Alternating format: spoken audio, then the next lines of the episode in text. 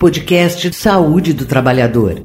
Olá, seja bem-vindo e bem-vinda ao podcast da Frente Ampla em Defesa da Saúde dos Trabalhadores. Aqui você encontra perguntas e respostas sobre a Covid-19 relacionada ao trabalho. Confira. Quem responde às perguntas neste episódio é o psicólogo Bruno Chapadeiro, professor e pós-doutorado em saúde coletiva. Doutor, de modo geral, quais são os principais impactos na saúde mental dos trabalhadores que adotaram o trabalho em home office?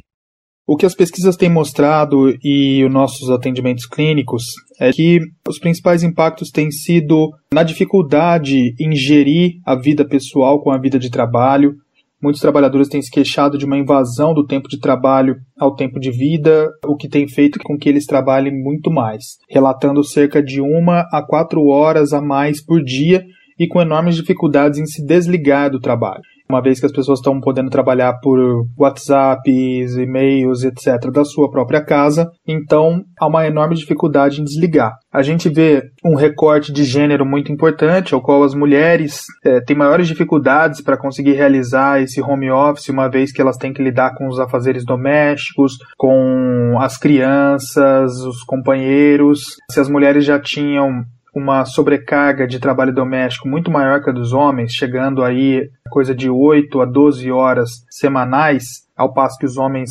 chegam de 3 a 7 no máximo, para essas mulheres tem se tornado muito difícil realizar o home office. Quais categorias têm sido mais afetadas?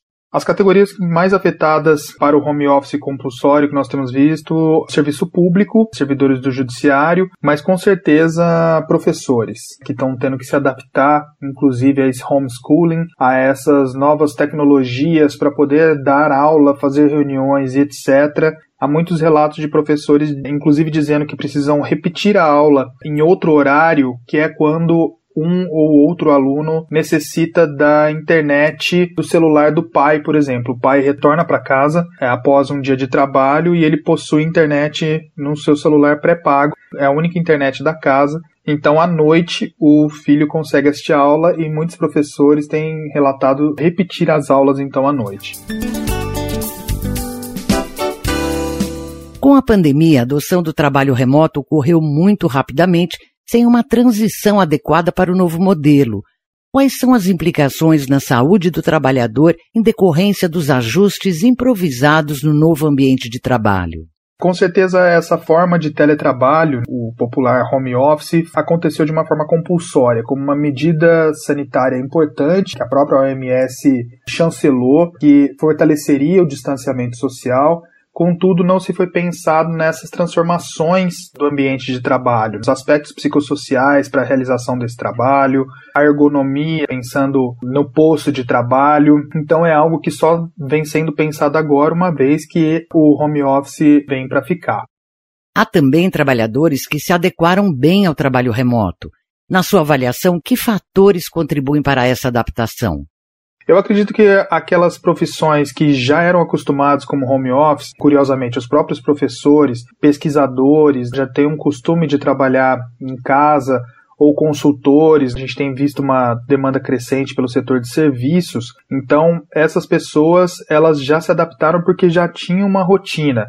Ou aqueles que tiveram todo um incentivo por parte das suas organizações de trabalho, como pendrives para internet rápidas e etc.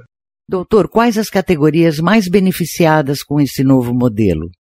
Eu penso que não necessariamente categorias, mas se a gente pegar um recorte importante do próprio IBGE, a Pesquisa Nacional por Amostra de Domicílios da Covid-19, nos mostra que o home office ele só tem sido possível para pessoas altamente escolarizadas. Se a gente tivesse que colocar um perfil de quem consegue fazer o home office, então quem se adapta melhor a esse novo modelo, são pessoas moradoras das regiões sul, sudeste e centro-oeste do Brasil, homens brancos e altamente escolarizados, ou seja, para aquelas pessoas moradoras da periferia, população negra e mulheres, como eu disse, por conta da jornada de trabalho doméstico, não tem sido uma possibilidade.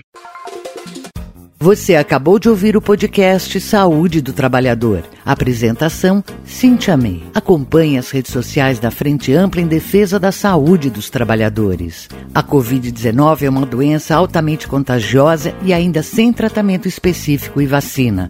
Cuidar da sua saúde é cuidar da saúde de todos.